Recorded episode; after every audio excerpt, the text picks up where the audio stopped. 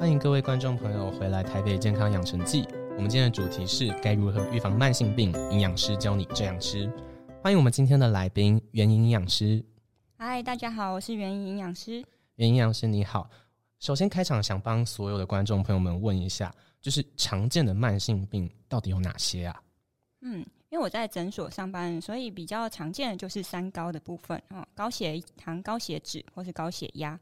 啊，那再比较常见的像肝炎啊、尿酸或是甲状腺，还有贫血的问题，也都是蛮常见的。了解，刚刚有提到三高，然后还有就是肝炎、尿酸，呃，以及相关问题。那想问一下，就是说，那慢性病究竟有多盛行？然后慢性病有什么危害呢？嗯，那根据世界卫生组织的二零二二年的报告啊。哦，那他公布的这个全世界的全球死亡人数有七十四 percent 都是有心脏病或是癌症，还有糖尿病等非传染性的疾病引起的。哦。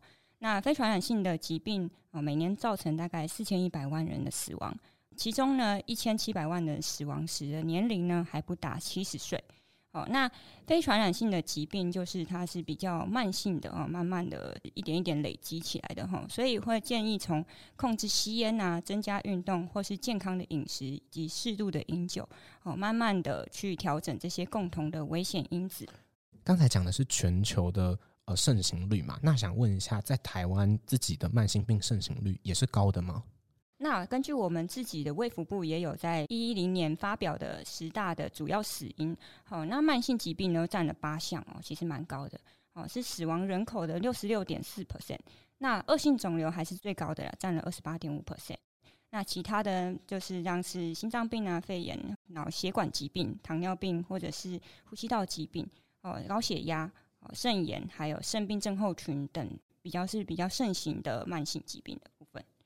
好，那呃，根据二零一七年到二零二零年的国民营养健康状况变迁调查的结果呢，啊，十八岁以上的国人的盛行率，哦，高血压的部分就占了二十七 percent，哈，高血糖占了十一 percent，那高血脂占了二十六 percent，其实都哦大概是五分之一左右的盛行率，所以是其实算是蛮高的哦。了解，所以在台湾其实可能每五个人就一个人是受慢性病困扰。诶，那想问一下，就是常听到的代谢症候群这个词。跟我们在讨论的慢性病是一样的吗？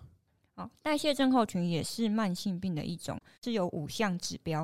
啊，它这边有一个口诀哈，就是四高一低。那四高的话是哪四高呢？啊，主要是腰围哦，高血压哦，高血糖跟高三酸甘油脂的部分。啊，一低的话呢，就是我们的高密度脂蛋白胆胆固醇过低。哦，那这四高一低的话呢，这五项指标只要有一项呢，我们就算是哦代谢症候群的前期喽。哦，那只要这五个指标有满足三个指标，那我们就已经符合代谢症候群的定义。刚才原因营养师有特别提到四高一低这五个指标，然后只要有满足三个，就是罹患代谢症候群嘛。那罹患代谢症候群跟一般人比起来，会有什么差别吗？罹患代谢症候群的人呢，会比起没有代谢症候群的人，会增加。我们这边有个诀窍哈，就是六四三二的风险的增高哦。那六的话呢，就是糖尿病的风险呢会增加六倍，那四倍的高血压风险，跟三倍的高血脂风险，还有两倍的心血管跟脑中风的风险。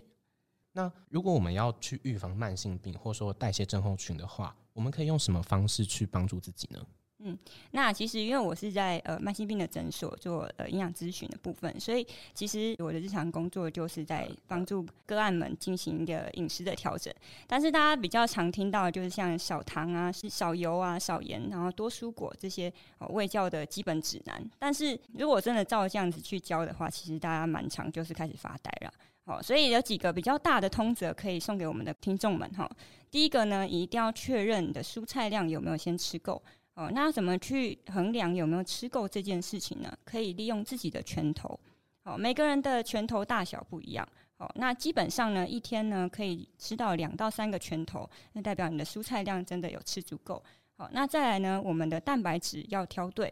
哦，蛋白质总共有四大种：豆、鱼、蛋、肉。哦，这四种的话，建议要平均的去分配它。那豆指的是黄豆制品，鱼肉跟海鲜。啊，鸡蛋，还有一些猪、鸡、牛、羊、鸡、鸭、鹅的部分啊，这些。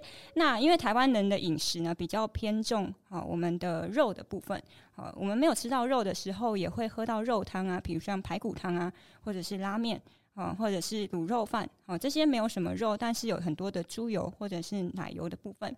哦，所以呢，你只要去增加蔬菜量啊，增加我们的平均分配的豆鱼蛋肉，吃对吃饱，那其他东西哦就会自然而然的减少。了解，所以说台湾人其实会就是吃肉会吃的过量，这样吗？嗯，除了肉过量的话，因为我们很常不小心会吃到额外的一些他们的油脂啊，哦，比如像提炼的猪油会存在一些，像我们去吃外食吃干面啊，或是汤面的时候，阿姨会撒一把油葱酥，哦，那就是猪油炸的，哦，那比如说我们吃个蛋挞或者是葱抓饼，哦，里面，像葱抓饼里面就会有含猪油啊，或是棕榈油，那比如说蛋挞里面就会有很多的奶油，可是我们看不见啊，所以我们就会忽略这些油脂的摄取量。所以呢，呃，去增加蔬菜的摄取量，第一个我们就是要帮助我们的油脂去做一个排出。好，那其他的部分呢，只要蛋白质，哈，我们吃的，比如说我们主菜选了青鱼，那我们就不会再吃猪排了嘛。一般人食量没有这么大，对，而且如果两豆店也蛮贵的。对，对，我们的荷包考量也是要有的。好，所以呢，主食选对的话，你其他的呃高油脂的肉哦，或是油脂就会自然而然的减少。好，那再来呢，控制食欲的话，水量也很重要。哦，哦记得多喝水。有些像是呃口渴的症状啊，我们可能会忽略它。哦，比如说我突然很想吃炸的，那你可能就要注意一下，你是不是在缺水，所以感觉到口渴，可是你却误认为你是想要吃炸的东西哦。了解，所以吃炸的这个想吃炸的这个欲望，其实可能是来自于口渴。对，没错，没错，其实很神奇哈。或者是说夏天很热，会想要吃冰，对不对？对。哦，那其实就是一个脱水的现象。哦，你会想要降温，你会想要喝水，那其实都是在告诉你身体在口渴。可是如果你误认的话，你可能就会不知不觉吃下过多的，比如说我们呃黑糖水啊，是哦，或者是一些串冰的冰那糖浆的部分哦，就反而吃下更多的东西。那所以喝水量可以帮助你去控制你的食欲的部分。了解。那像我如果吃水果，它也算是在补充水吗？嗯，吃水果的话，其实里面是有水分，但是水果它跟蔬菜还有水不一样的是，它里面还有果糖。哦，那果糖的话，对身体来说呢，它也是需要相对的呃去代谢的负担。哦，所以水果的话，适量对身体是很好，但一旦过量，对三酸甘油脂啊，对脂那个我们的肝脏的部分的压力都是蛮大的哦。了解。那如果说这样子来讲的话，我一个人我应该要喝多少水才够我每天的这样子的需求啊？嗯，那因为我们的水量会根据我们的身体的细胞的量不同哦，所以每个人的水量不太一样哦。那大致上的话呢，我们呃六十公斤的人大概是两千 CC 嘛，但是每个人体重不一样，所以我会建议你用你的体重呢去乘以三十到三十五 CC 左右哦。所以如果体重呃，六十公斤的人去乘以三十 CC，最基本的话就要喝到一千八百 CC 的开水哦，只有开水哦，无糖的茶、无糖的咖啡都不能算进去了解。那想帮观众朋友们问一下，就是现代人很常在外面吃嘛，那如果是外食主义者，他有什么需要特别注意或是要去避免的？好。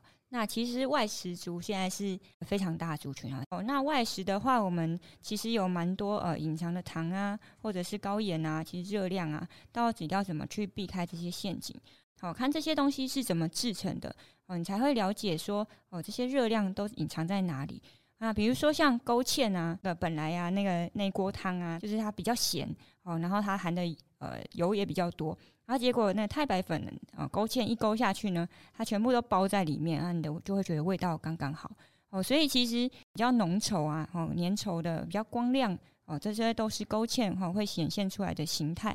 那其他的话，就像我们前面提到的肉汤的部分哦，哦那肉汤的话，比如说排骨啊、大骨啊去熬的汤底哦，它的油脂啊，我们放到冰箱里面，它上面都会结一层白白的油哦。那这主要就是饱和油脂的部分。它的形态呢是比较偏固态的，哦，所以呢，我们去外面买一些呃油脂的时候，会发现它是比较偏固态的时候，我们就要注意，这都是比较偏哦肉的呃油脂的来源哦，哦，所以像是奶油啊，或是猪油啊，我们放冰箱的时候都是固态的嘛，哦，所以这些都要小心，我们外食的时候要减少摄取哦。好，那外食的话要怎么去搭配？大家会可能会觉得很困难哈。那我们用面店来举例的话，我们就是一般的小吃店呢，好我们点了一碗干面嘛，对，所以我们就是可以把握我们菜肉饭的原则。我们点了一碗干面的话呢，它就是属于淀粉。好，那再搭配什么呢？我们刚刚前面有讲豆鱼蛋肉的蛋白质的东西，好，所以干面店呢，可能就会有。呃，卤豆干啊，或者是油豆腐啊，甚至是皮蛋豆腐啊，或者是海鲜类的烫中卷哦，这些都是很好的的低脂的蛋白质、中低脂的蛋白质来源。哦，那烫青菜哦，是一定是蔬菜嘛，对不对？可是不是只有烫青菜才是蔬菜类啊？哦，比如说阿姨又会卤一些卤味，看萝卜啊、海带啊，或者是杏鲍菇，这些也都是蔬菜，都可以选择。好，那这些食物的话，我们做好菜肉饭，其实。你就可以发现，呃，我们这些外食其实有很多这种选项。有时候不是没有这些选项，而是我们都忽略。那特别想问一下，就是我之前在网络上面看说，好像有一种饮食叫地中海饮食，然后好像还有一些像是德叔饮食这样子的不同的饮食方式。这些方式好像可以帮忙预防慢性病吗？嗯，那刚刚有提到两种哈，地中海饮食跟德叔饮食。那我们先介绍地中海饮食。那地中海饮食的话，它其实就是用地区去命名的一个饮食啊。那主要是一九六零年代那个附近的时候，我们有做一些研究，嗯，那专家有做一些研究，发现地中海的那边的区域哦，那个地区的呃一些国家的人，他们的饮食哦，对身体来说呢，心血管的负担比较小。那我们去抽丝剥茧之后，发现呢，他们比较大量的含了一些哦，就是呃蔬菜还有水果哦，还有尤其是像鱼的摄取量。哦，还有还有橄榄油这个部分是比较大量的哦。那再加上一些坚果的部分。好，那另外一个德叔饮食的话呢，它的英文名就是 Dash，那就是 D A S H。那它的 S H 的意思呢，就是 Stop Hypertension。哦，就是它是为针对高血压来做一个的呃饮食的设计。好，那它也比较大量的是注重在蔬菜跟水果的部分。哦，那主要的话呢是想要提升我们的呃身体的钾的含量的摄取。哦，那其他的话呢就是呃希望我们的钠哦就是盐分呢可以稍微的减少一些。了解，所以这两种饮食的特点就是蔬果的摄取量会比较高。对，尤其是蔬菜的部分哦，要尽量去增加的话，可以帮助脂肪的排出，然后还有一些矿物质的摄取的部分，对血压来说都是非常重要的。了解。听说慢性病还有另外一个词叫生活习惯病，想问一下为什么会有这样子的讲法？嗯啊，慢性跟急性的差别就是急性它是比较快的嘛，所以它就是比如说像我们呃尿道发炎，它是很快速的，然后就燃就是发烧啊，哈这些哈它是一下子就起来的哈，所以你吃药的话，它马上哈就可能发炎反应就会降下来，你可能就是最最长可能一周之内就会恢复。哦，但是慢性病的话呢，它的意思就是它哦一点一滴从我们的生活中去做累积的哦，所以呢，你不能期望说我们吃个药就可以马上哈，就是呃把它就是变健康哦，甚至说我们吃个血压药啊，或者吃个血脂药啊，它就哦完全就症状就不见了哦，不是，它只是可以帮你压抑那个症状哦，但是如果你日常生活的习惯啊，哦饮食没有去做调整的话，它其实还是在的哦。所以，我要建议可以去慢慢调整我们的呃日常生活形态跟饮食，才是我们根治这个慢性病的方法。了解，所以它叫生活习惯病，是讲白了就是，如果你不调整生活习惯，这个病就还是会一直在这样。对，而且有可能有一些伤害的话是没有办法修复。好，比如说高血压或者是我们的高血脂的部分呢，哦，这些部分的话都还没有延展成。嗯，比较深的慢性病的时候，比如说糖尿病啊，或者是肾脏病，呃，这两个嗯，关乎于胰岛素或者是肾脏的部分是没有办法做修复的。哦，所以在延伸成这种更呃深层的慢性的问题的时候。啊，赶快去做饮食调整哈，或是日常生活调整的话，我们至少哦，就是可以恢复健康。那已经如果有糖尿病或是肾脏病的话，也不用担心。那我们做好调整的话，也可以做到不要让它再更恶化。诶，那除了饮食以外，还有没有其他的生活习惯的其他方式可以来改善慢性病啊？嗯，虽然说饮食它是我们最基本要去调整，但是我们日常生活的调整呢，去慢慢促进我们的饮食状态，也可以加成的效果哈。所以像一些高血压、糖尿病啊、高血脂啊，或这些它的危险因子，比如像吸烟啊、哈体重过重或者心脏病这些哦因子的部分呢，我们可以养成一些比较健康的生活形态。好，那均衡饮食是最基础的哦。那少油啊、少盐啊、多纤维。哦，这都是我们均衡饮食的基本盘。哦，那其他的话呢，戒烟的部分哈，然后酒精的量要少啊，运动呃可以的话，尽量去增加运动量跟活动量。好，那最重要的话呢，会建议大家一定要定期接受健康检查的部分，啊，减少我们的心血管的疾病的发生。了解。诶，刚才原营养师有特别提到定期检查这个部分。那如果是有慢性病困扰的朋友，他应该要多久去进行一次检查？嗯，哦，其实不管是不是有慢性疾病哈，其实我觉得，如果你的体重呢或 BMI 呢有超过标准的话，我都蛮建议你可以做一个定期检查的习惯。那我们政府很不错哈，就是在四十岁以上的呃民众呢，我们是有提供三年一次的定期健康检查的补助。做定期检查的话，比较不会错过黄金治疗期。我有很多的病人，有些啦，他们的很久都没有回来做监测。那有时候也会听到我亲朋好友，我的家人听说他们很久没有回来做定期检查。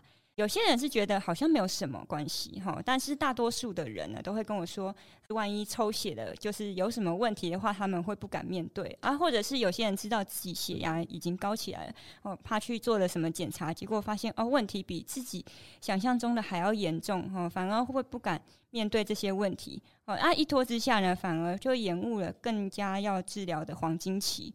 哦，那不一定是要药物治疗。那其实，在很多数刚刚前面有提到，就是在一些数值不良的时候，我们只要做好日常生活的呃饮食的调整啊，或是我们的习惯的调整，其实数值就可以降下来啊，就可以避免我们的问题再更严重。好，谢谢袁营养师跟我们分享这么多跟慢性病相关的知识。那可以请袁营养师在最后再帮我们总结一下，面对慢性病所需要去注意的事情吗？那就是在我们的年龄的增长的过程中，多数时候呢，我们可能会忽略那些症状，所以定期的健康检查真的是很重要。那我们政府很不错哈，就是在四十岁以上的呃民众呢，我们是有提供三年一次的我们的那个定期健康检查的补助。哦，那我们的话呢，这样子做定期检查的话，比较不会错过黄金治疗期，定期做健检哈，然后做好自我健康的管理啊，饮食的部分哈，然后规律的运动，然后体重的控制。哦，都是同等样的重要。好，那早期发现呢，并控制我们的慢性病呢，好，可以避免延伸成更严重的问题，还有并发症的。好，那没有罹患慢性病的人呢，也可以有预防啊，或者是呃提早避免的发生的机会哦。